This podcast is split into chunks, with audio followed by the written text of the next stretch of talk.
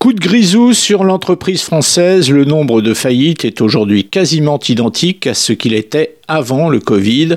Les chiffres du deuxième trimestre qui viennent d'être publiés par la Banque de France font état d'une envolée de près de 35% des dépôts de bilan entre mars et juin.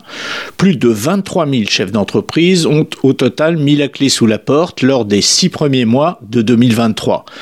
C'est la conséquence évidente de la fin du quoi qu'il en coûte, et les deux secteurs les plus touchés sont la construction et la restauration hôtellerie, ce dernier qui avait certes beaucoup profité des largesses de l'État consécutives au Covid.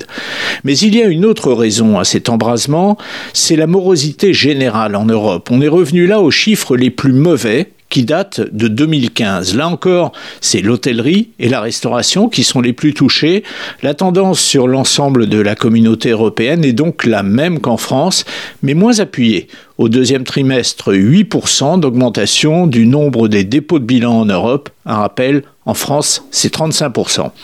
Alors ces chiffres sont évidemment mauvais partout, mais en France, ils ont en plus un côté très alarmant, car Loin de considérer que cet embrasement n'est qu'une péripétie, certains analystes sont extrêmement pessimistes pour 2024 en observant que dans l'histoire, les périodes de contraction économique ont toujours généré leur lot de faillites.